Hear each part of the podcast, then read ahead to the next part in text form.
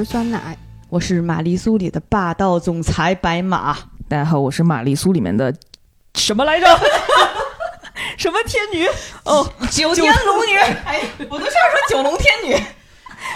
大家好，我是玛丽苏里面的九龙天女。九天龙女。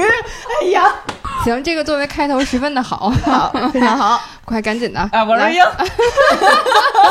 我们这儿还有一位神秘嘉宾呢。对，他是玛丽苏本苏。大家好，我是玛丽苏本苏蔡小阳。嗯，哦，欢迎欢迎！这是我们限影之条的新一期节目。然后今天这一期节目十分的，就是想要讲的东西十分明显啊。玛丽苏哈，是的，就这在座的三位少女，噔噔噔噔噔噔噔噔噔，都已经疯狂了。我们今天要讲的是一部十分玛丽苏，然后十分中二，十分。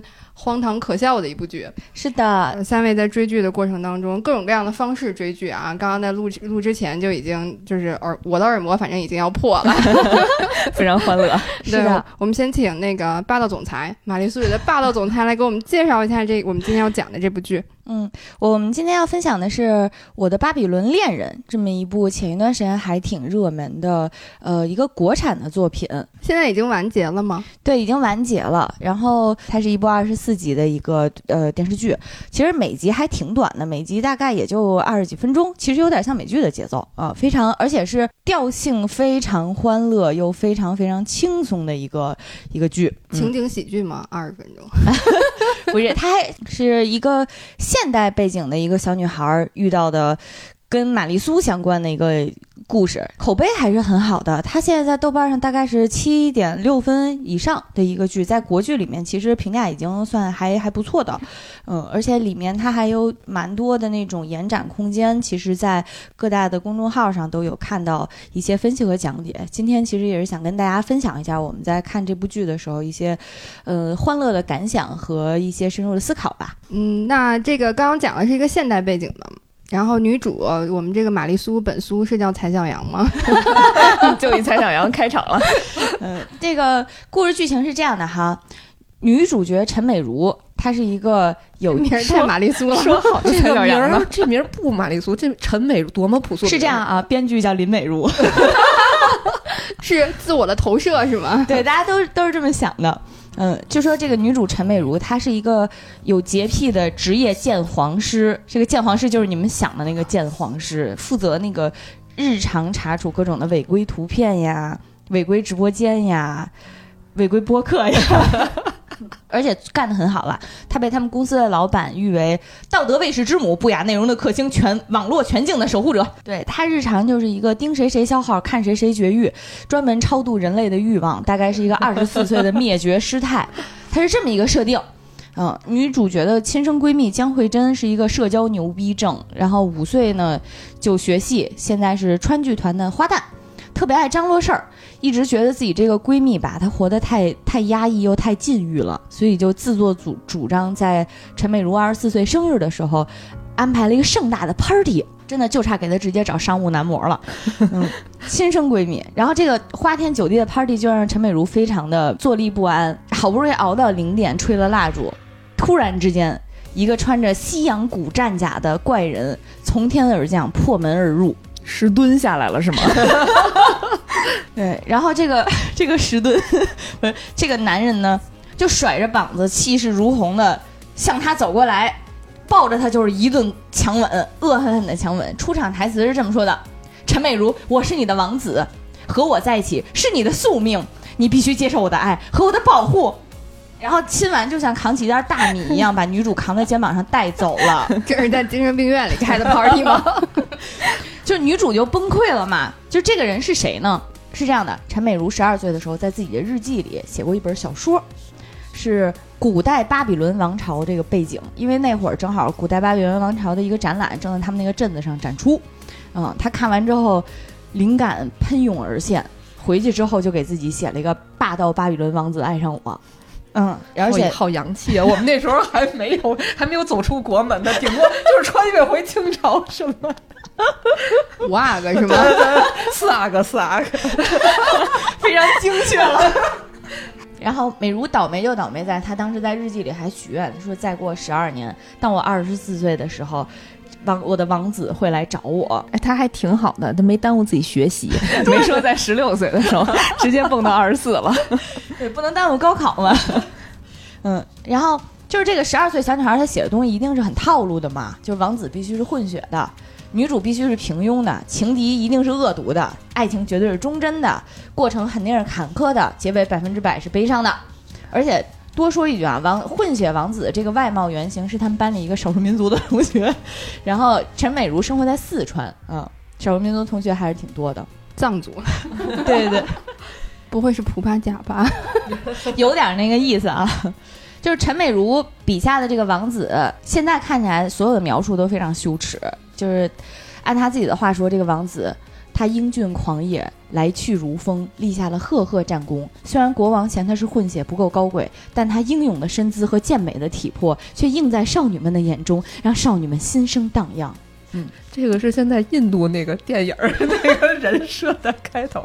这是他小说的描写是吗？嗯，对，是不是觉得文笔还行？还可以，还可以，还可以。对，弹幕里大家都说十二岁写的还行吗？写的不错。但是这些其实都不够可怕，最可怕的是，由于很明显时代背景受到了华人天王周杰伦《爱在西元前》的那些影响啊。所以，这个英俊狂野、痴心绝对的混血王子，他有个响当当的名字，叫慕容杰伦。所以我说陈美如的名字很普通，因为你看都是慕容，都必须是复姓才够满意思。然后陈美如本来就是一个重度社恐，结果身边突然出现了一个死缠烂打。穿的就是日常咱们逛漫展的那种衣服，而且永远拔剑恶狠狠地盯着所有人，口口声声是我要用我的生命守护你，更重要是自称慕容杰伦。所以真的，陈美如在刚遇到他的时候，天灵盖都要被自己尬碎了，就连夜要从地球跑路。就很想把慕容杰伦发给 Level E 里的八嘎王子，非常搭配哈。所以这个剧的前三集其实基本上就是刚来的、刚来到现代的这个慕容杰伦怎样谁也拦不住，非要用自己的生命守护陈美如的事儿。嗯，所以他这是一个日记本成精的故事。对，日记本成精了。嗯，比如啊，第一个惨剧就是把他扛回家之后，慕容杰伦就穿着盔甲在他的门口守了一夜，然后居委会大妈就来问：“哎呀。”你是业主吗？慕容杰伦说：“他不是什么业主，他是陈美如。你若再不退下，我就让你知道我的威胁从来都不是一句空话。”居委会大妈不得疯了？居委会大妈当场就急眼了呀！你这小伙子怎么这么欠管教呢？报警让警察来解决。慕容杰伦说。只有弱者才在决斗时找帮手。我生平最瞧不起你这种人。这个日记本 AI 它的这个语言体系还是挺完善的，对，啥都能接这话，对，啥都能接。然后那会儿美如就是宿醉刚醒嘛，就是挣扎着爬到门口的时候，慕容杰伦的剑已经顶在居委会大妈的脖子上了，非常的风险。大妈说今天这事儿没完，进了美如家就开始谈条件。美如说：“这样，你先道歉哈。”王子咔嚓就把剑拔出来了，现场人吓坏了，就为什么要拔剑？王子说：“有诚意的道歉必须祭出一颗内脏。”然后被美如就拦下了：“你你用嘴就行，你用嘴就行。”然后他就拔剑把嘴给划了，满脸都是血。然后大妈就惊呆了，然后就开始谈谈赔钱。结果谈着谈着，美如的手机响了。慕容杰伦如此何物，发出这样的巨响，然后就把键手机给砍了。电视响就砸电视，大妈吓得拿那个靠枕扔他，他又砍砍靠枕，他就像一个哈士奇一样，把这个家整个给拆了，直接就把大大妈给吓跑了。嗯，后来美如就美美如基本上经过这一役，就基本上就疯了嘛，就是你是不是有病啊？然后王子就开启了情话模式，因为十二岁的美如给他的设定是，他的每句话都是情话，他的触摸滚烫如火。大概是，他现在还没有意识到这是他，对他没有十二年前自己脑子里造出来的水。对，他一直都觉得这个人应该是她闺蜜头天晚上在那个 party 上给她找的商务男模，勾兑男模 这么入戏，对，带 cosplay 的。然后他就他一开始跟这个王子 battle 的时候说的都是什么？你别以为 cosplay 不用法负法律责任啊！然后王子就开始轮播美如的日记情话精选，比如说美如被他误伤了嘛，喊疼，王子就说真爱必将伴随着疼痛。美如问你从哪儿来的？王子说我为爱你而生。美如说你赶紧走。王子说没我的保护，你将一败涂地。就是说啥都是我给你的爱无人可比，还是个 AI。我给你的爱无人可比，足以点亮你的生命。我们将铸造新的历史。其实作为观众啦，在看的时候是那种边尬边笑的那种感觉，但是对于陈美如来讲，其实唤醒了她的另一段可怕的记忆，就是她当时写这个日记的时候是充满了她那些爱情的幻想嘛。但是呢，她有一天意外把这个日记当成作业交到了班主任手里。班主任虽然是他二舅妈，但是是那种非常传统的严师，就是觉得小树不修不直溜嘛。嗯，孩子不打不争气，所以二舅妈给他的惩罚措施就是让陈美如当着全班同学的面朗读自己的日记。哇哦，这太社死了。真的是太社，而且一个字都不许落，怎么写的就怎么念。嗯，然后还得声情并茂是吗？对，所以就是那点儿，其实看起来还让人觉得挺心疼的。就是美如就站在班里面边边哭边念嘛，然后她一边念，老师就一边骂，就是这种伤风败俗的色情文章，你还缠绵，你还共赴巫山，你还就是因为那会儿她只有十二岁嘛，在老师看来就非常的大逆不道，这是亲生的二舅妈吗？而 且 二舅妈可能不是 亲其实是，就是这个剧后面有篇幅去展开讲二舅妈对她还挺好的，呃，就是真的是拿她当心肝儿一样捧着，但是就是那种传统的教育观念，嗯嗯嗯，所以这部剧里面其实很多人都很立体，包括二舅妈哈。然后美如从美如的角度讲呢，不仅上学上课的时候要朗读日记，下课的时候因为同学们都听了她的日剧精选嘛，所以就会很多人围着她笑话，就是说什么慕容杰伦瞎了眼，不爱美艳绝伦的九天龙女，只爱暗淡无光的陈美如，大家就都会围着她笑话。嗯，甚至当她其实长大成人，再回到她她的那个成长的巫山镇的时候，那些什么熟悉的小卖部老板呀什么的，看到她的时候，都会跟她打招呼说：“哎，你就是那个写黄色小说的陈美如呀。”太可怕。就是大家没有恶意，但是大家就是觉得这是一个挺挺好玩儿，能拿来笑话你一句的事儿。但是你说能有多黄色呢？他十他十二岁的时候写的，就是顶天了，顶天了。他写一句两人穷情到浓时，共赴巫山，然后就没了。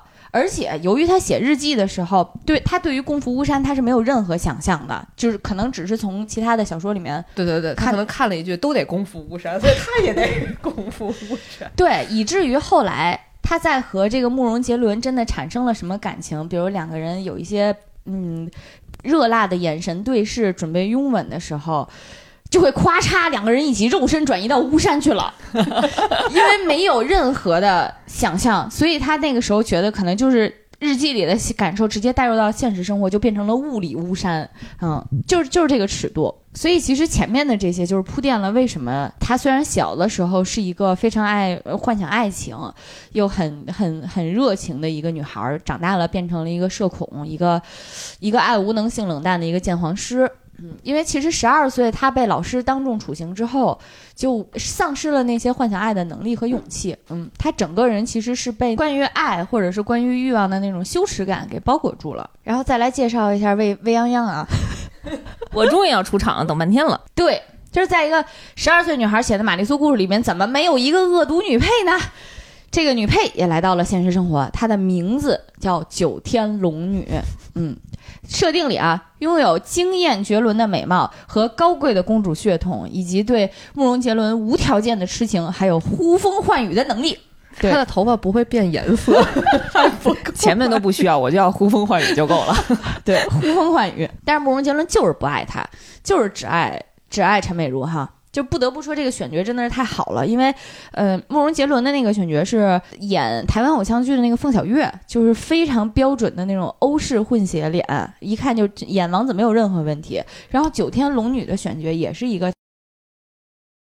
非常的那种就是梦幻童话感的脸，但是陈美如就很长得比较普通，然后有一点，呃清秀的那种感觉，也就顶天儿了啊。颜值和身材都是一般人，造型也是一日常就是素颜和妹妹头那种感觉。然后九天龙女的首次出场也非常的大场面，他来到了陈美如的小区，正好遇到了被王子吓得满小区乱跑的陈美如，然后场面就变成了社恐的陈美如在前面一路小跑，路过那些垃圾桶啊、小区标语啊什么的，非常日常的一个场景。但是身后有一个慕容王子在焦急的追，慕容王子身后有一个九天龙女在花痴的喊：“慕容王子，我看了你的每一分钟都觉得怦然心动，包括背影，我们注定相遇，又如此相配。”慕容在身后喊：“你是我看都不会看一眼的女人，我这一辈子只爱陈美如一个。”龙女说：“你能选择爱我或不爱我，我只能选择爱你或更爱你。”然后慕容说：“有些爱的歌你只能静静的听，有些爱的人你最好远远的看。”然后陈美如在前面跑，陈美如就疯了，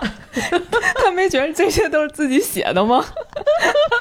就是原地发配外星的那种程度了要。然后这个戏里面很多特别中二又非常尴尬的玛丽苏桥段，其实都在用那种很有人情味儿和日常接地气的方式去呈现。比如说，陈美如当时为了追查到底是不是自己的日，就是是不是有人看了她的日记之后雇了两个人来整她，她就直接回到了那个她念日记的时候小学的那个就是巫山镇，她成长那个镇子。然后王子和九天龙女也一起跟着去的，而且就是非常接地气，还坐的长途大巴去。然后王子路上晕车了，毕竟人家古巴比伦也没有车哈。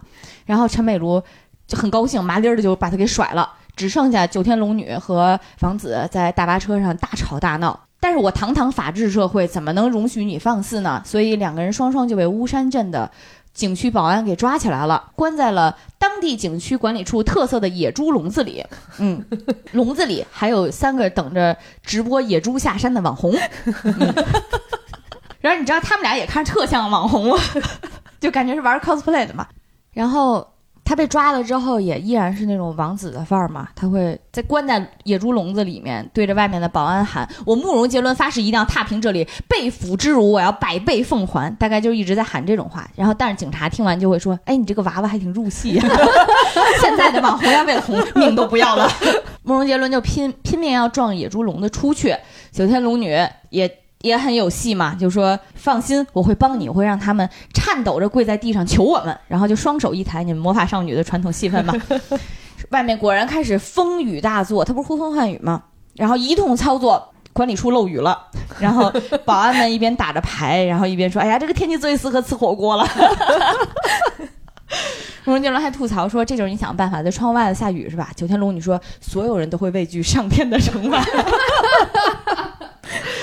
对，就是他们会有特别多来自现实生活当中对于那些玛丽苏桥段的嘲讽，又因为那个来自小说里的这几个人物，他们不是为了说服你，我狂屌酷炫，我怎么样？他是真的特别有 信念感，你知道吗？他是真信我就是这么狂屌酷炫。玩 cosplay 的话，连心都要一起装扮起来，是吧？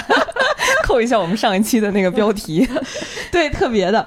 所以就是整个看起来，你不会觉得王子或者公主谁是特别油腻的，因为他们并没有想征服你，他们是真的相信我就是他。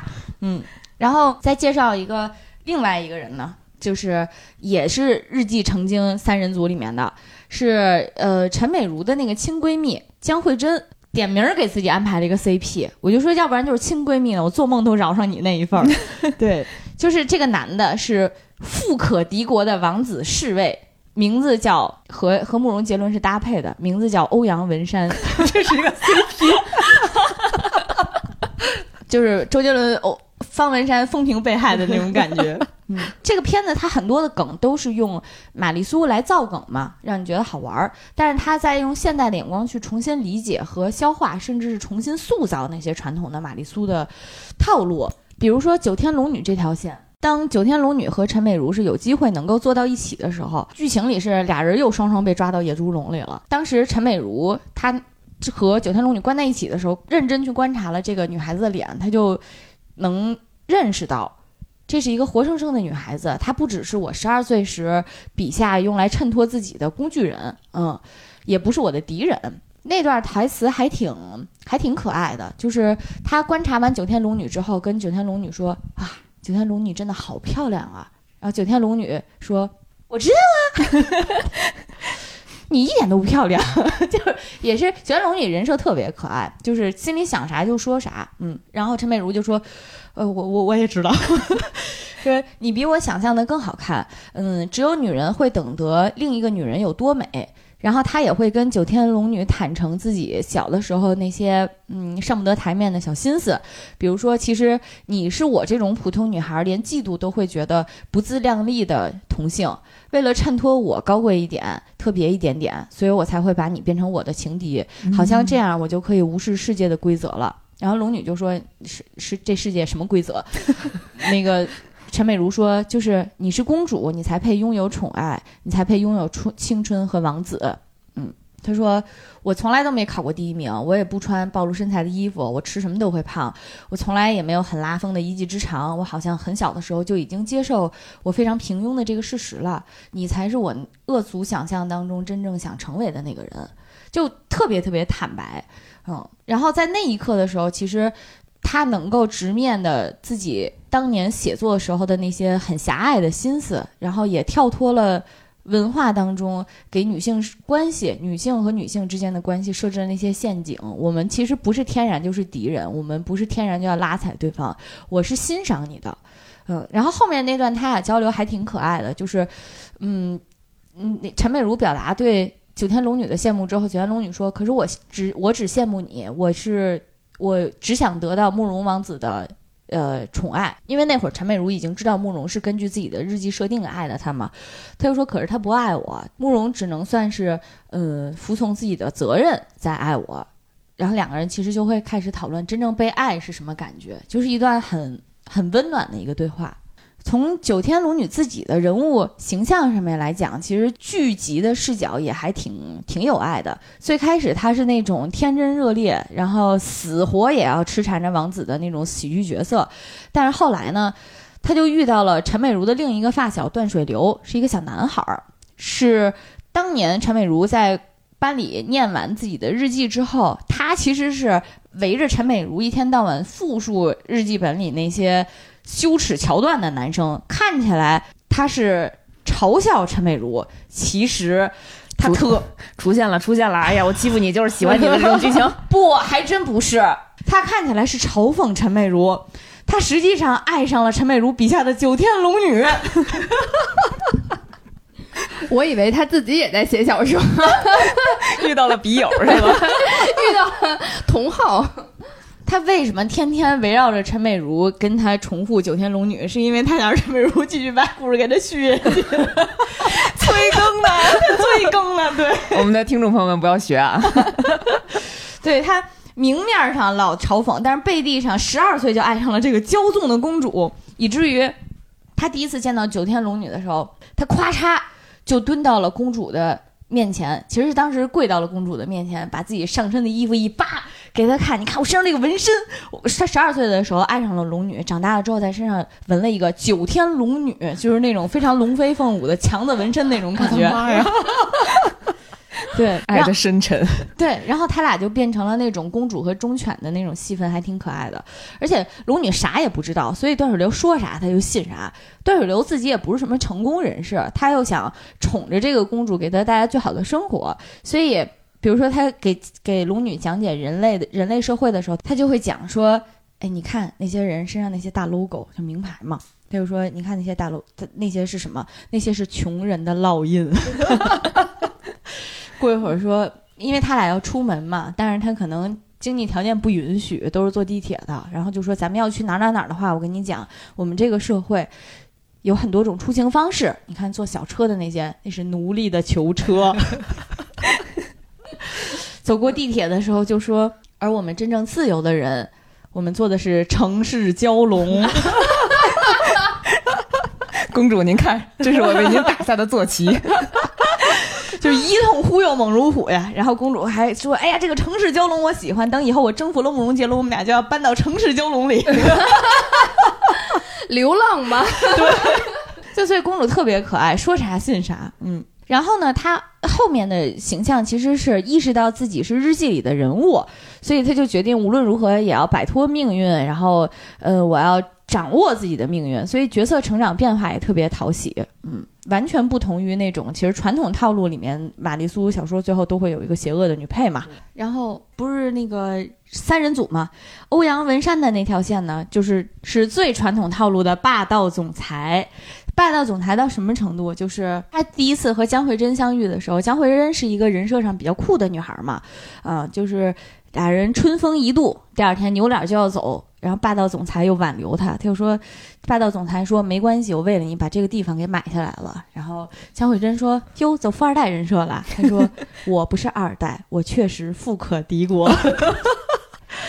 这词儿，我问个问题，就是他们这些。富可敌国的人进到现实社会，这些钱都能用是吗？设定里能用？就能用，哎对对呦，行，特别酷。就是她你看还是闺蜜实际吧？什么王子有什么用？富可敌国才重。是的，因为那个尤其是前几集对比特别明显，就是女主陈美如那条线和王子每天在家拆家，然后动不动就瞬移到了巫山，然后经常在景区里的那个保安室晃悠。但是这边就是富可敌国，我给你买了，这就是钱什么的，就人就说要，所以就是做梦也要做点实际的。当时这个欧阳文山在追求女配的时候也非常下本儿，我讨好你们剧团的人，就连你们剧团在院儿里吃个火锅，我都雇灯光师给你们打光。加点肉就行了，也不用这么麻烦啦。对，然后他还嘱咐说，以后他们只要吃火锅，你就在这儿等着。大场面，场面人四。川人还是挺重要的，我感觉。对然后为了讨好剧团的人呢，就是每人一个爱马仕，这种还带恨不得带签名的。嗯，捡就是女主女主捡了个猫，她就直接在猫箱子里扔了一把钱，说这个钱没关系，你不喜欢给猫猫也行。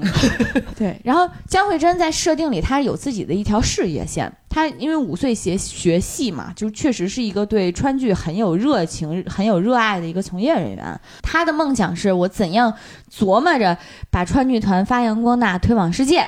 呃，所以他发现真有这么一个冤大头之后，或者真有一个这么一个富可敌国的人之后，他马上就开始从人那儿扎钱去投资自己的川剧了。但是他这条线的一个剧情进展其实是，嗯，投资了一个古巴比伦主题的川剧，然后他让这个男的去给他远赴伊拉克买了版权。然后又投了很多钱把这个剧整个给拍起来，但是在首演的那一天，大幕拉开的那一瞬间，欧阳文山就因为剧情设定，反正他就当着江慧珍的面晕过去了。但是那个时候两个人已经产生了一些感情，所以其实对于江慧珍来讲，她没有办法，她深陷爱情之中嘛，所以就直接从舞台上跑了，送了送这个男的去了医院，等于是一个非常非常巨大的演出事故，嗯。后来呢，他们整个剧团就开会通报批评江慧珍这种非常不负责任，造成了演出事故很不专业的行为。呃，江慧珍自己也知道，我作为一个专业的人，我不能这么干。就是从一个唱戏的人来讲，戏比天大，不能怎么怎么样。他就非常真诚，也非常呃认怂的，就是去做了检讨。他自己承诺说，我三个月不登台，我只打杂，怎么怎么样，就态度很好嘛。但是这个时候呢？欧阳文山就出场了，也是按照霸道总裁的套路，非常潇洒的从那个他们远方走来，然后远远的喊着什么：“这这是我的女人，她是为了救我，她你们敢罚她，你们就不拉不拉不拉，就是什么，呃，我是最大的投资人，一次不成功，我就给你们投一个更大的。但是你们如果今天处罚他，你们一笔钱都拿不到。但是江慧珍的态度就是你越界了，嗯，就是。在我所热爱的事业里面，是有我所尊崇的规则的。这个规则就是戏比天大。尽管我因为爱情去破坏了这个规则，但是我心甘情愿接受惩罚。呃，你不能因为你有钱，或者是你能够支配，你能够完全从金钱上支配我们这段关系，你就无视我对我事业的尊重。嗯，然后这个是他们俩的一些。就是对于玛丽苏的一些颠覆吧。我们玛丽苏本苏都不是这样的，我们会突然觉得啊，这个男的好帅啊，就我一水火之中，他对我好，他对我情感好深呢，对吧？我们怎么会突然站出来说，你这样做是不对的？不会出现这种情况。嗯嗯，然后陈美陈美如这条线，她其实反思的就是玛丽苏套路里面的那些男女相处模式，就是比如说，其实很多。哎呀，跟之前跟汤姆德和他们也讨论过嘛，就是我作为霸道总裁，咔嚓上来就是一顿强吻，那到底是不是性骚扰？这对于很多女孩子来讲，这个就是明确就是嘛。因为最开始对于慕容杰伦来讲，他就是一个不管不管你不管说什么，我都要用我的生命保护你。他是他是这么一个人设嘛。然后，但是陈美如在发现慕容杰伦是从自己日记来了。并且短时间内也送不走的这么一个情况之后，他决定和慕容杰伦做出一个约定，以方便两个人后续的相处。那这个约定的第一条，其实就是在男人在未经许可的情况下，你不可以乱碰女人。嗯，尤其是他俩其实也没什么关系嘛。对于美如来讲，你你长得再帅，你也是个陌生人，对不对？所以你也不能强吻，你也不能咔嚓就给我背走了。哦。这个设定导致慕容杰伦后来的人设就特别有一种很温柔的忠犬的感觉。当他觉得嗯陈美如很伤心、很需要关爱的时候，他会跟他说：“我我我对不起，我要未经许可碰你一下。”然后他就走过去拥抱住了他，就是特别可爱的那么一个感觉。何尝不是另一种玛丽苏呀？我想说，不同的流派玛丽苏。对，可能就是更现代一点的流派吧。第二点呢，就是虽然您在古巴比伦是个大厉害，但是您在这儿呢，就是九年义务教育的漏网之鱼，喊打喊杀的社会不稳定因素，俗称盲流子。所以呢，陈美茹要从零开始帮助慕容杰伦去适应社会，就是他从零开始到什么程度？就是他让他教给慕容杰伦一串口一串词儿，让慕容杰伦背下来。这个就是人帮我，谢谢你；我帮人，不客气。遇长辈问你好，分别是说再见，文明语气，心理就是要把这种词儿都帮慕容杰伦刻在基因里，保证他能够得体的待人接物。对，让慕容杰伦都写他胳膊上，纹身是吧？对，所以慕容杰伦后面就变成了一个特别乖巧、憨厚。谦逊的盲流子，就是 就是永远都在努力学习你们这个现代社会的一些新的知识。我应该怎么和人相处，怎样对人好？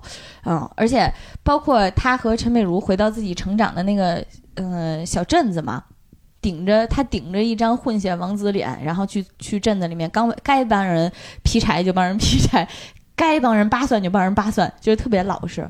就是这种重塑之后的。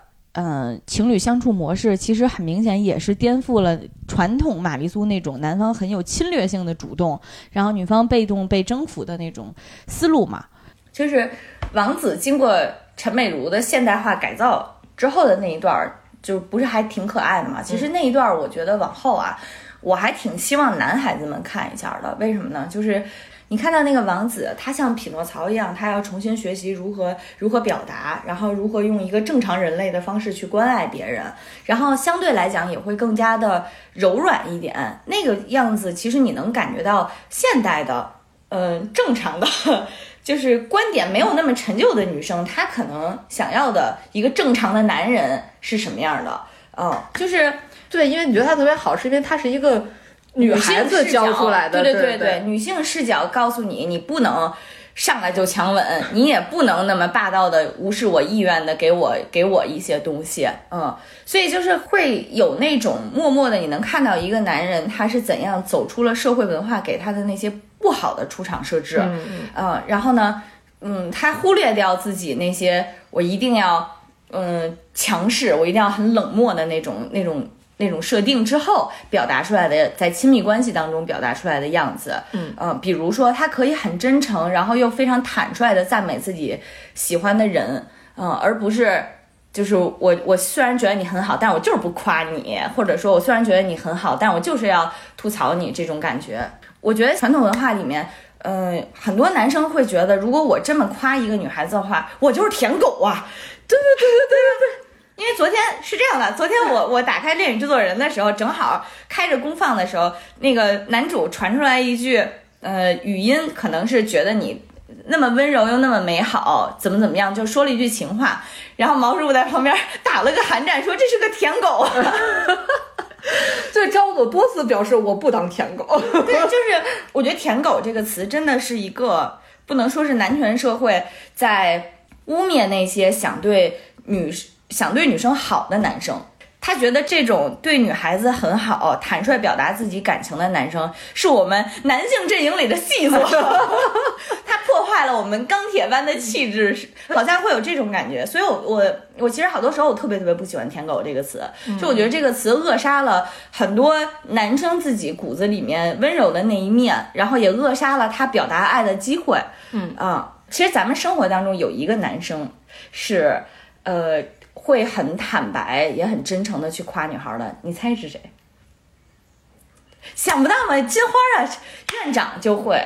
其实咱们生活圈子里面，像院长，他真的是会在面对，比如说哪个哪个同事或者是哪个朋友，今天比如打扮了一下的话，他就会很真诚的夸人家，哎，今天穿的真可爱，今天穿的很漂亮之类的。我觉得这一点其实对我好久没见他没夸我了，请艾特此刻艾特一下。夸我，对，所以我我其实觉得大家应该都应该就是扩展一下自己赞美自己喜欢人的这个边界，就是不要去限定自己，觉得哎呀，我说这话是不是太太不真诚了，太太恶心了，啊或者是太对我觉得别说。男孩子，我觉得我有时候夸别人，我都觉得我这样说是不是有点有但你会，点有点假？就是夸别人但是你会夸你老公，对不对？会呀、恋爱的时候，恋爱的时候会嗯，哦，但是他真的不太会。对吧？嗯嗯嗯嗯，这段能播吗？这段能播。这段能播，行，劝一下你老公也。我觉得他只有，就我觉得男生有的时候就像这种钢铁直男，我觉得他就是他这个功能被阉割了，也不是他他他他有，但是他只到那种。我就觉得不是，就觉得我天哪！今天你就你的好的值突破了五百，就说怎么这么好呀？他就会，他才会，对，他是不是日常的？他可能是那种限定的。所以我觉得有的时候，如果是那种比较好的呃言情向或者是讨论亲密关系的作品，男孩子也可以去看一下，嗯，因为我们都需要重新去学习如何平等的爱，然后如何建立一段真诚又柔软的亲密关系，然后如何去嗯勇敢的可以表现自己的脆弱，然后勇敢的去依赖别人，嗯嗯嗯，当时慕容杰伦非常非常乖巧的一点就是，有一次陈美如回家，看到慕容杰伦像金牌管家一样站在家里的一旁，说：“我每天都要学习新的知识，掌握新的技能。下面我想为你展示一下我今天学习的新技能。”然后美如就特别高兴，就说这段特别反转。“对我们这我美如就说。”你今天学了哪些技能啊？慕容杰伦说：“来，你趴下，我给你做按摩。”然后一边给他按摩，一边就说：“我今天学习了按摩，嗯，通下水道、坐电车以及去健身房该如何运动。”美如一听就觉得你这知识学挺杂呀，这哪儿跟哪儿啊？就问他你在哪儿学的？你是看书学的吗？让他说不是，我是看视频学的，就是你电脑里的那些视频。你还记得他是做什么的吗？听众朋友们。陈美如是鉴黄师呀！美如一听就坏了，赶紧打开电脑，发现果然自己的那些工作的视频被翻得一团乱，直接就引发了一个巨大的危机。因为慕容杰伦不会用电脑，他找到这个视频，精准跳过奇怪的地方学习的技能已经是极限了。他在这个过程当中一不小心把这些视频给上传了上去，用陈美如的 ID，所以他作为陈美如作为一个国家顶级鉴黄师吧，直接用自己的账号上传了很多段黄色视频。嗯，第二天一到公司，果然陈美如的领导就站在他的面前，非常气愤，又是一顿狂风暴雨般、二舅妈般的批评，就是你一个女孩家。让全公司上下为你的欲望买单，你觉得合适吗？你整天跟朵白莲花似的，假！你脑子里幻想，办公室这不都是现成的吗？你用得着偷偷摸摸回家看吗？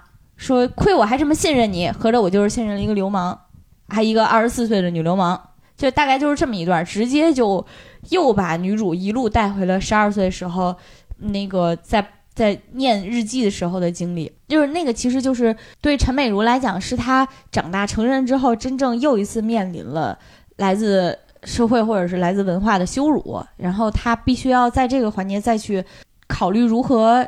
如何处理自己的情感，如何和自己的那些内心世界去进行和解？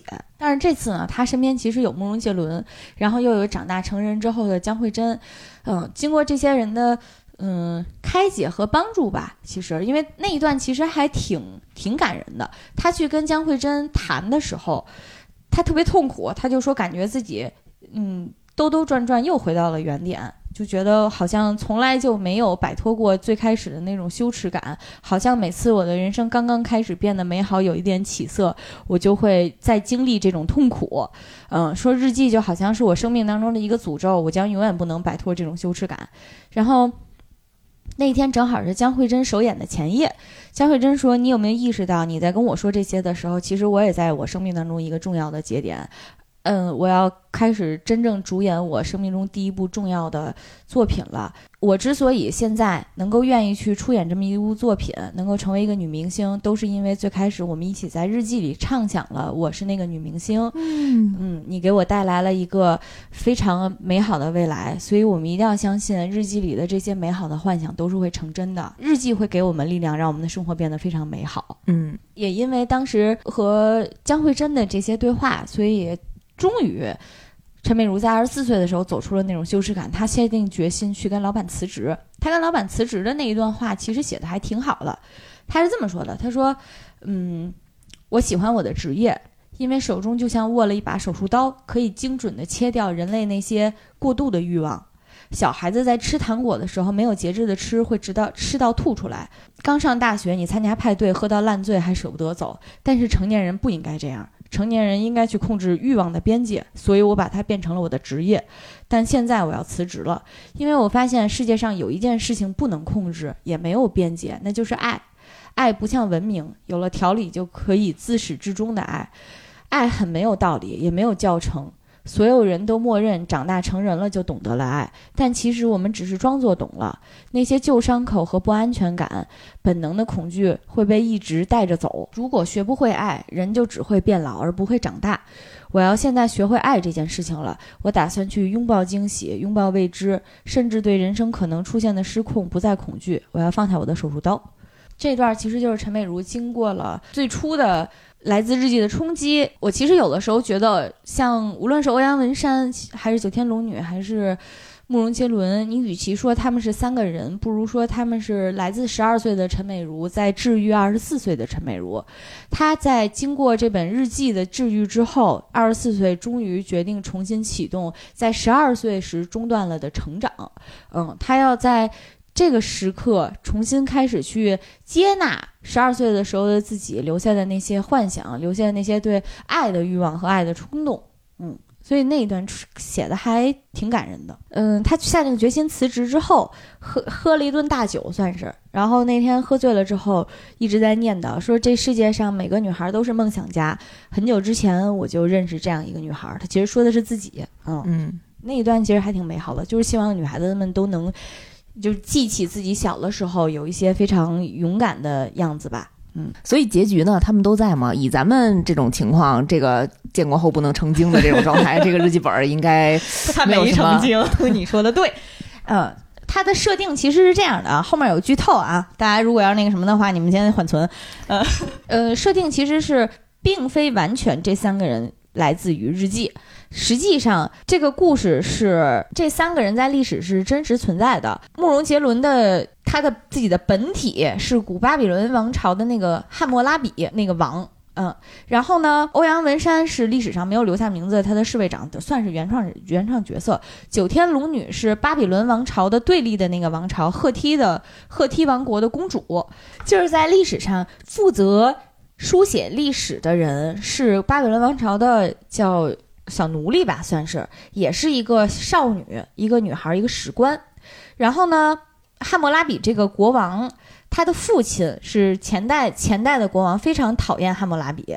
嗯，但是呢，那个史那个少女史官悄悄地爱上了王子，对，所以他决定不遵从老国王的意愿，私下刻一段历史，记录下来这个王子，也就是汉谟拉比的这个功绩。嗯。就是那个少女史官私下记完历史之后，呃，就死了。在临死之前，他许下了一个心愿，他说希望。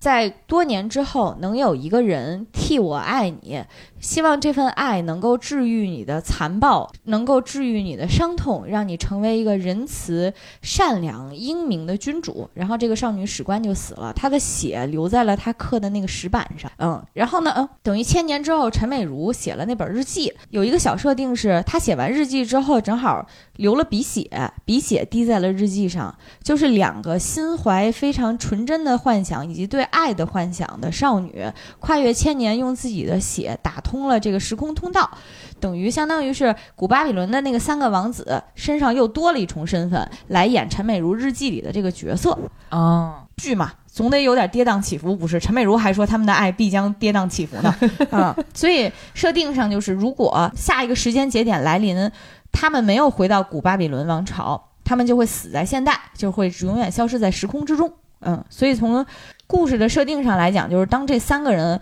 恢复了记忆，知道自己来自古王朝的真实身份的之后，所以他们就一定要回去了。最后是，嗯，结局其实就是我怎么我怎么好像又听见听人说又回来了，回来了吗？是这样的啊，我来解 再再再来解释一下。嗯这结局这么难呢？我其实就要一句话就完了。因为我看有一半人说这个结局太惨了，有一半人说这结局还挺还挺好的，所以我也不知道。我一所以是一开放式结局是吗？其实是因为他他的设定是，呃，王子和那个公主九天龙女和欧阳文山三个人都回去了，呃，但是。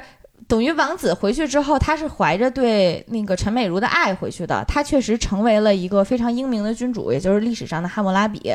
同时，汉谟拉比流传在后世有一个非常著名的文物，叫《汉谟拉比法典》。呃，那个法典上面有一句话，它规定了人要一夫一妻。他刻的那句话，其实是他在现代的时候和陈美如之间的一句誓词。行，我了个天哪，就是是不是非常套路？可以可以可以。对，然后他们的正片的结局是刚才讲的那些，就是嗯正片的结局是王子和侍卫他们回去了，怀抱着爱，怀抱着这个新的成长和新的自我回去的。嗯嗯，然后公主是直接把断水流，就是那个现代很爱她的男孩一路带回去了，也是一个还他俩是那个 happy ending。嗯嗯，王子和侍卫他们回去之后呢，你看男人多不靠谱，还是我们女性还知道给人带回去。嗯，他们是我想想怎么说啊？因为我觉得带回去未必是好事儿，你回去连冲水马桶都没有。你让我活着，你让我怀着有这个爱情，这是个玛丽苏好吗？我们有爱情了就成功了，已经。不行不行不行，我得怀着对你的爱，我在现在就冲水马桶，我受不了。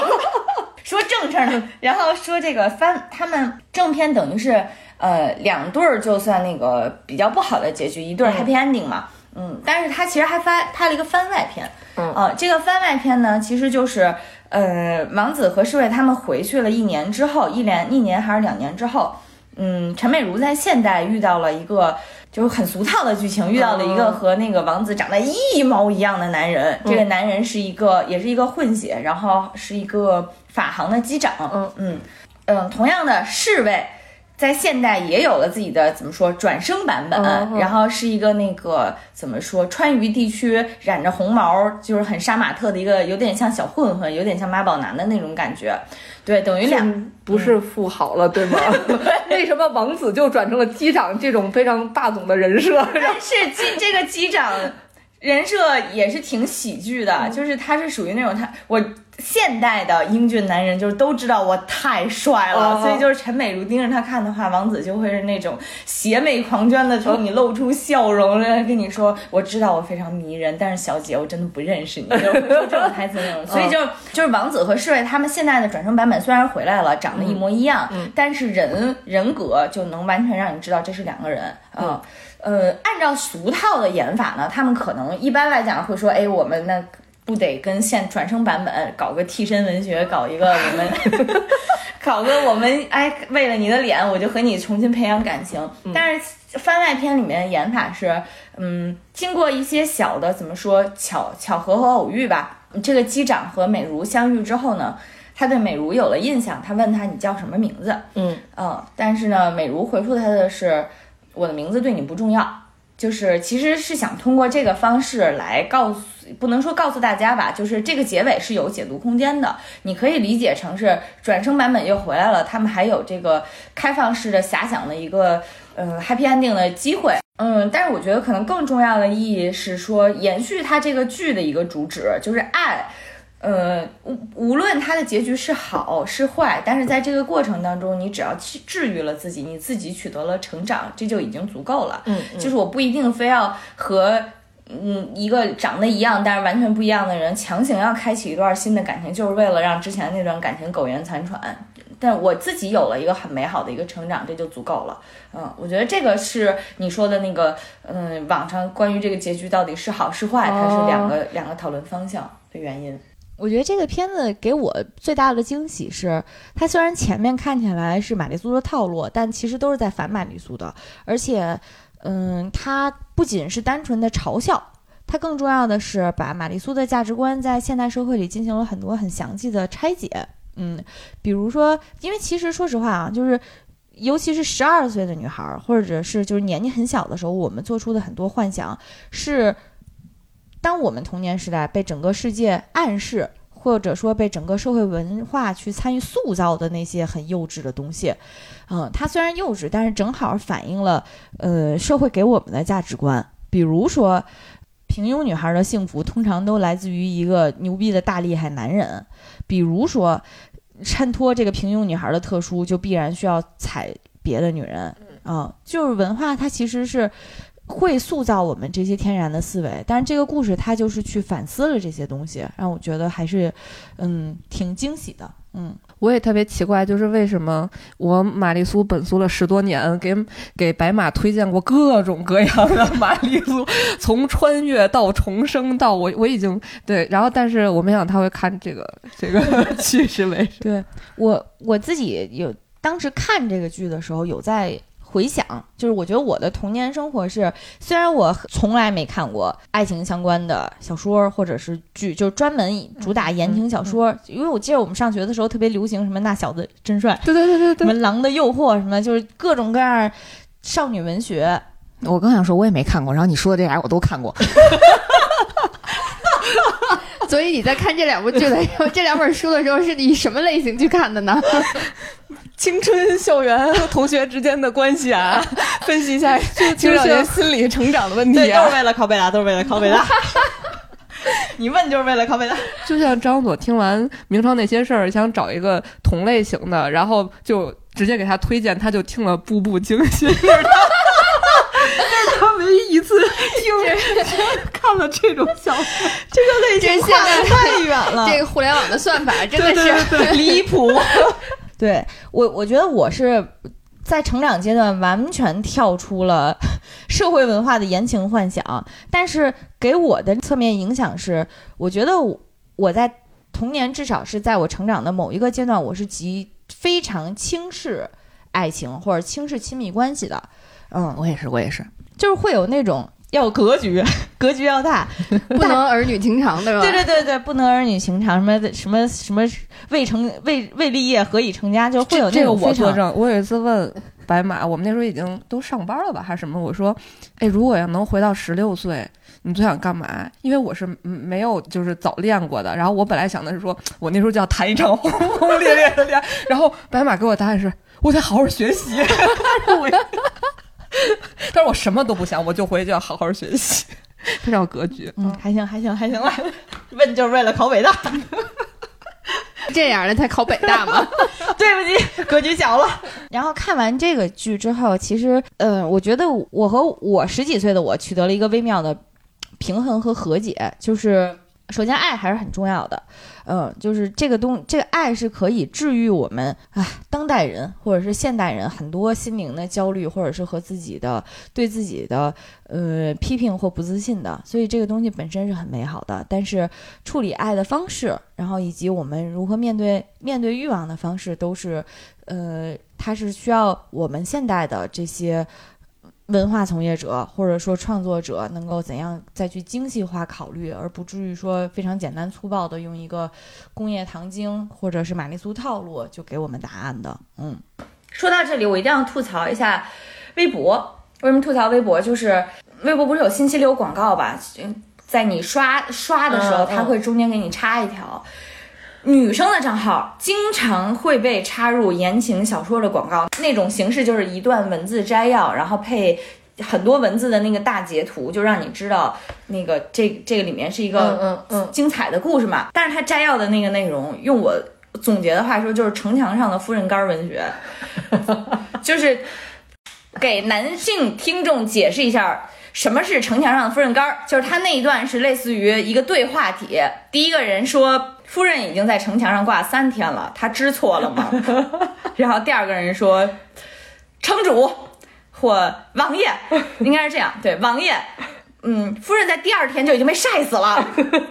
这个就是城墙上的夫人干儿文学的主流。然后你会看到，就是因为因为我实在是忍不住了，我收到第 N 次推送之后，我在朋友圈吐槽了一下，然后发现很多我微信上的女性的好友，她们都被推送过类似的言情小说的作品。对对对，我一般看的就是打死了吗？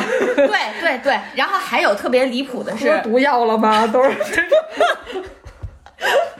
夫人已经吐血了，都是这种。啊，我看过最离谱的是，夫人肚子里的孩子取出来了吗？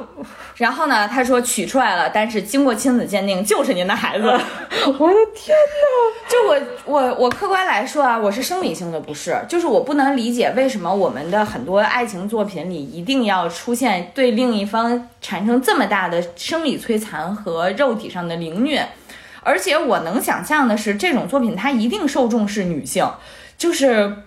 我无法不发自内心的表示，我们是贱吗？我们为什么要看这种让你一下就觉得自己不是的作品？但是啊，就是我后来也能理解到，嗯，当你在一段关系当中，作为一个受害人，作为一个完美的受害人，道德地位至高无上的受害人，是你是对于很多人来讲心理上很满足的，也是很简单的，就是我永远是完人，永远都是别人对不起我，而且我是经受了很多的。考验和磨难之后，我依然是那个完美的受害人，我的道德上没有污点。我觉得这种套路，它其实最开始没有这么过分。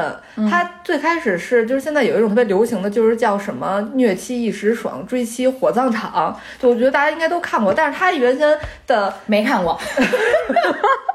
那你比较特别，就是像就是经常能刷到，但是他的原先是一个男的，可能他出轨了，嗯，或者说他对这个女的不好，而且最开始都没有到家暴这种程度都没有，然后就是那女的终于失望了，离他而去了，他他怎么去求这女的，追这女的，对这女的好，就是所有人都会，尤其是我觉得心理上就会一种满足，说你看看当时你不珍惜，现在你就高攀不起，就这赘婿文学的性转版，类似类似这种，所以后来慢慢慢慢不知道可能可能就是像嗑药一样，需要？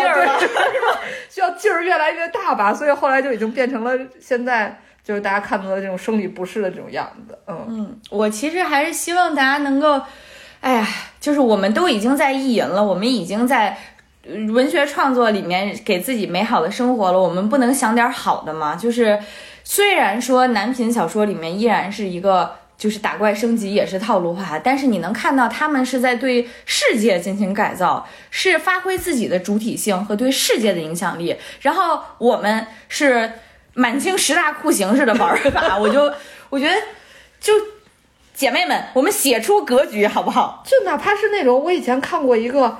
各个星球的球主都来爱你了，也比这种强啊！你说的对。其实说到写出格局，我还挺想讲一下那个作品里面的那个少女史观，就是在古巴比伦时代的那个女孩儿。她在设定上呢，她就是一个写字板的奴隶嘛。呃，她因为呃对于王子产生了好感，因为她和王子偶遇是这样的。嗯，他有一天在运输那个刻楔形文字记录历史的泥板的时候，王子突然冲了过来，就可能也是一个情急之下吧，就用手掌破坏了那块泥板。当时王子跟他说的是，如果这块泥板不能用了，告诉你的，告诉你领导说这个记在王子的头上。他在那一瞬间，他感觉到了王子的温柔和和和体面吧，这么说。所以呢，他觉得王子并不像老国王所说的是一个坏人，或者说是一个十恶不赦、不可救药的人。嗯嗯，当时他是出于这样一个嗯心态，开始决定为王子记录历史的。同时呢，嗯，在古巴比伦，私刻历史是要杀头的，并且他也知道，哦但是他还坚持按照自己的意愿去记录历史，就是。这个少女史官的形象，我觉得还是挺不仅正面，而且甚至有一点点神性的那种感司马觉。迁，对，我想说来着，对，就是我要为为生人生民立命的那种，就是书写的格局。所以，对对对，他一定要记录历史，而且他相信，当我一我要用真实来记录这个历史之后，他是能改变什么的。然后他同时在临死之前给王子的寄语是，嗯，我相信未来一定有人能够就是。呃，用爱和美好去感化你，让你成为一个更好的国王。这个他的这个思路真的还挺儒家文化里面那种士大夫的感觉，很有神性的一个角色。所以再一定要再说回来，就是女孩子们，我们如果要写的话，写出格局，不要在那种宫 东宫娘娘烙大饼，西宫娘娘卷大葱，最后贵妃赢了，因为皇帝爱吃蒜，就是这种感觉。嗯，就这个剧里面，它因为有现代社会的部分，也有回到古拜伦的部分嘛。然后让人还挺惊讶的一点，就是在古巴比伦的那个场景下，嗯，他们说的真的就是一种非常奇怪的语言。我听了，我都震惊了，因为我第一次就是我第一次是抖音追剧的时候刷到了这个片段，嗯，然后我就我就他们在说啥，然 后然后就是那个九天龙女，就我感觉她就是被关起来的一个场景，然后她就在一直说的这种神奇的语言，我觉得这太神奇，我不知道他们是怎么设计的，这个语言是我，它真的就是巴比伦的语言吗？好，这激动万分的这一句表述之后呢，就是我查了一下，他们确实不是编的语言哦啊，因为你看像那个权 权力的游戏，他们等于是生创了一门语言嘛。对，在这里面他们确实找的是那个北京大学外国语学院的教授，然后教那个教授叫陈飞，你在最后片尾的那个演职员表里面还能找到他。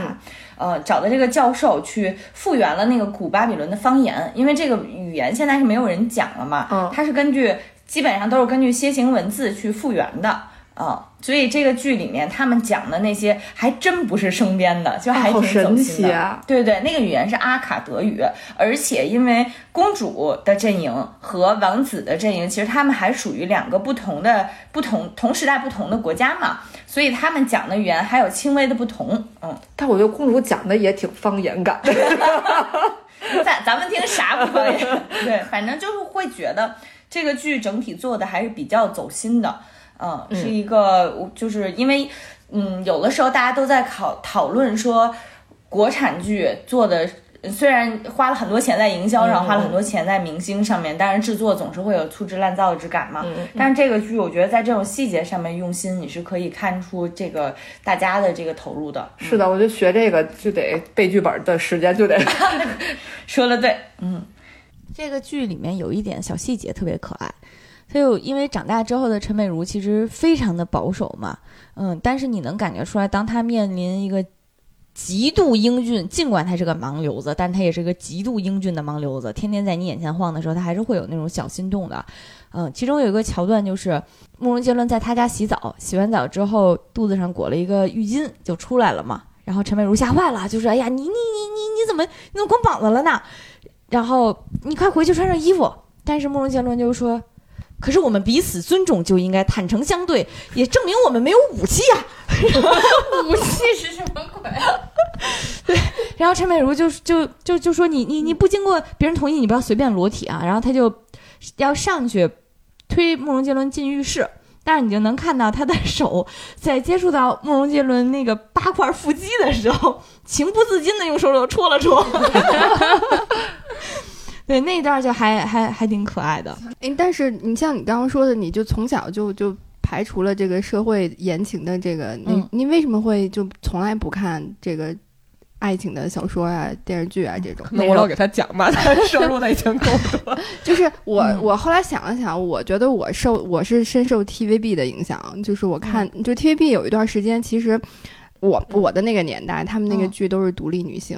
啊，对高知女性，然后都是事业为重的那种，大家就觉得谈恋爱这事儿 对 不够刺激，不够带劲，不够刺激，然后就觉就是我就会觉得好像你缺一个慕容杰伦呀。就觉得我我觉得我是受那个影响，但是因为你自己本身都没有看过这些，那你为什么会不看？然后反而就会觉得就就从就自己就内心就觉得爱情这事儿不重要，是吗？呃，你让我细拆说是哪一个作品或者是哪一个人给我的影响，我不太确定。但是我觉得这一方面我，我和梁波老师是一个思路，就是你不自觉的会吸取到社会上一些给你的暗示，就是爱情这个东西不重要，儿女情长是不重要的啊。可能我有意识的选频道的时候选到了男频那个 推荐的都是那个金庸武侠。对信息选到了男生的那条信息，所以就是会走向了另一个不好的极端。嗯，就是其实你像你说 TVB 的那些，就是确实也看，我觉得可能跟小时候看的东西会会有挺大关系的。没错。嗯，像我们这种从小看魔法少女的，这脑内就没有爱情。我这有这功夫，我都呼风唤雨去了。什么时候学大招啊，老师？我这已经预习了好多课了。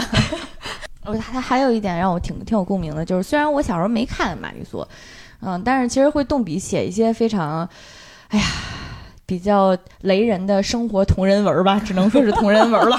嗯，你来讲，你你写过吗？我写过，我还写过那种，我觉得我是另一个极端，就是虽然老师没让我在讲台上念，但班里有好多是 吗？但班里有好多女同学看我写的玛丽苏小说，然后有的时候后来分班了，然后分到别的班，在楼道里遇到，还会问我，哎，更新了吗？你也你也有催更被催更的时候，那那你们那会儿就写在作文本上，然后传阅是吗？因为那会儿应该也没有什么电子设备吧就是？那种普通的，就是单线格本儿啊，就写，我写过好几个呢。然后转古代、现代都写。我今天就回去在我的本上滴一滴我的血，看有没有。然后这个这本书，然后就在年级里头传阅，然后到回到你的手上已经包浆了，是吧？那倒没。啊哦，其实我在中学期期间也写过类似这样的文艺作品啦，对对，但是我的角度这真的就都是就是女战士，然后女魔法师，然后每个人身上有自己的宿命，然后都是三千年以前曾经有过的那些 欲望和幻想夹杂在一身，然后有巴比。伦了，古巴比伦了。当时高一的时候，我们还写过一个在论坛里的那种板书啊，那种同人文儿，就是嗯，大家小伙伴一人认领一个角色，每一个人呢都是一个月份的守护神啊。然后我们还有一个特别隐藏的十三月这样一个隐藏人物，当时论坛里好多朋友们都想就是争抢这个这个角色的归属。那你们有？那你们有那四年一度的那个闰日子吗？你说的对，我回头加起来，加起来。然后我记得当时我是在一个暑假还是寒假写的这个作品啊，写了一半儿，然后那时候可能也得有个七八万字儿了啊，字数不少。我当时就把它当成自己的周记还是日记的作业交给了我们的语文老师。然后当时我们那个是一个特级的语文老师，特别特别好，对比一下剧里面的这个二舅妈的反应，他当时给我逐字批改，还把错别字都标出来，然后最后还写了一整页的呃评价。啊，就鼓励我说，就是特别有想法，然后还可以在哪方面还有一些精进的空间，然后希望你能够继续啊。我觉得当时对我来说是一个特别正向的鼓励。嗯，真好。虽然说停更了吧，我要回 去对，我刚要问老师，后来催更了。真好，嗯格局好大呀！我写的那儿，我要是我就得先失忆。四阿哥什么时候出现？你失忆了，遇上仨个没什么用啊！你现不是我在本事那那种套路都是那种，你有一个青梅竹马的小男孩儿，然后后来他就搬走了，然后你就得失忆，然后你们哦俩再相遇，然后你要再想起他来。你看这这种才是传统的而且我觉得，我想了想，我的我里边没有配角，就我没有都没有恶毒女配，只有女主角一个人的爱恨情仇的故。因为因为没有篇幅写女配，有那有那功夫，你都能共赴巫山了，不是吗？不是有那么多男主角和男配角的爱，这还是后宫相啊！为什么要写女？太顺利了，太顺利了，但加点角色对，的，但是其实让你更坎坷一些。其实我特别想分享一下，我看了就各种各样的玛丽苏之后，其实我还看过汤姆苏，我发现 什么叫汤姆？什么叫汤姆苏就？是男生的就也也叫杰克苏，杰克苏，哦男生的意淫。就是我觉得男生跟比女生的杰瑞有什么 关系？没有，我觉得男生比女生的劲儿大多了。他们更上头是吗？就我觉得女，我觉得女生就还好，女生一般就是顶顶天儿的，就是那种宫斗宅斗，然后有一万个男的爱我，然后一般剧情就结束在。结婚了，公主和王子幸福的生活在一起，就是看这种，然后顶多是那种有点魔法少女的那种。我有一空间，就是就是自带一个空间，什么异世界之类的，就是，但是其实也是不管在哪个世界都是搞恋爱这点事儿。但是，然后一般我看女孩写的这种文章，一百五十万字基本是一个极限，就不会更长，就基本上啊，就是比较长的就在一百五十万字，再多就很少了。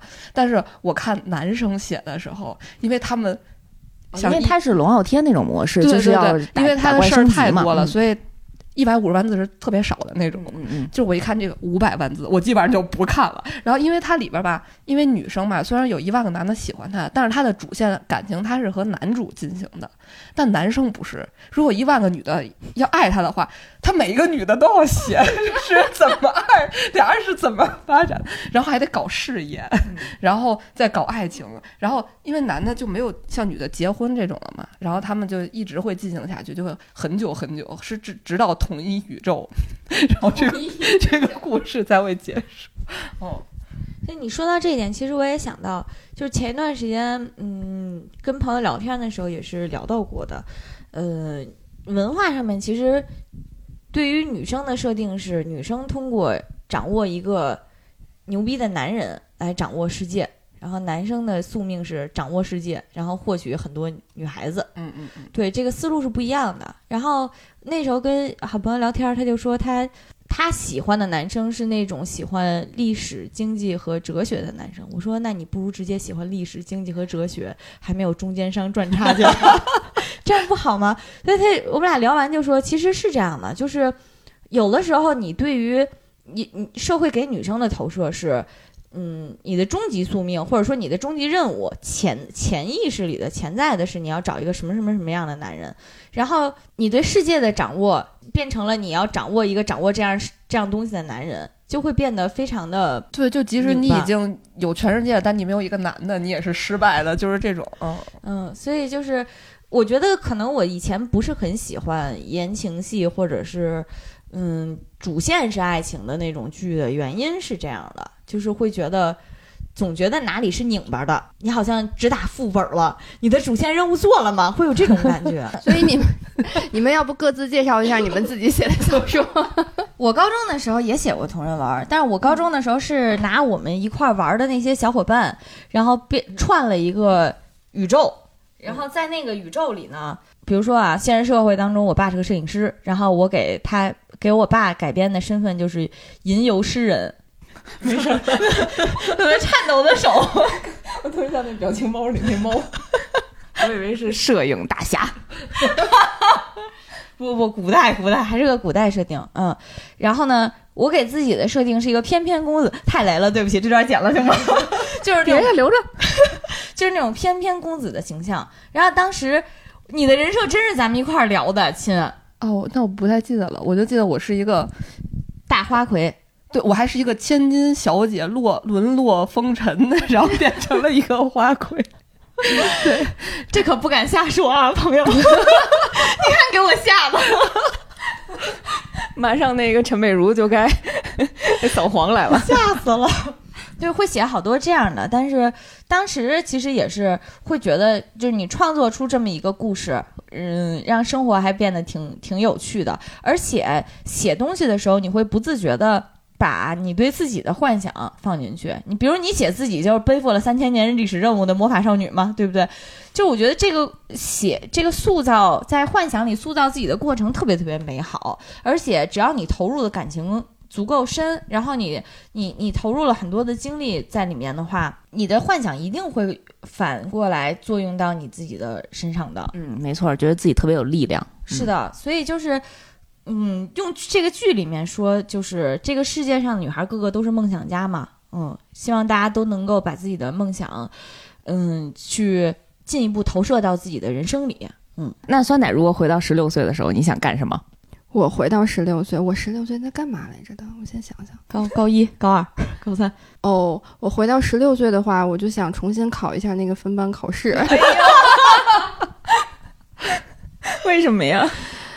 呃，那个就是第一次，就是就是分班考试，然后发现自己就是我是在那一刻开始认识到自己还挺普通的，嗯，就是失败了。好深刻呀！嗯，就是因为以前就是还挺顺的嘛，就是生活还挺顺的，然后就是到了那一刻，就我我觉得那一刻是是我自己开始意识到，就是我自己其实挺普通的，没有很特别，也没有很优秀，然后从那一刻开始的，嗯，把这段掐了吧，我都不知道怎么接了，深刻的。但我是觉得我们玛丽苏一直是在进步的，陈美竹这个已经落后了，因为她是一个平凡的女孩子。我们玛丽苏现在的流派是。我可厉害了，我已经是宇宙之王了，是吗？那你这个是女尊加玛丽苏了，合体了。不是女女尊是单一个流派，嗯是啊是啊，不是不是学术交流现场。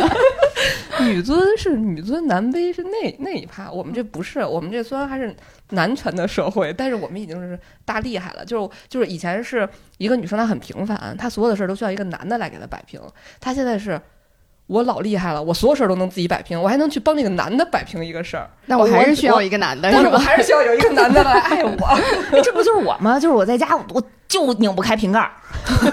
出门尽管我能自己扛一桶水，但是在家我就拧不开瓶盖，不是不是不是，就是我能拧开瓶盖儿，我能把全宇宙的瓶盖都给你我还拧了，能帮？他拧瓶盖。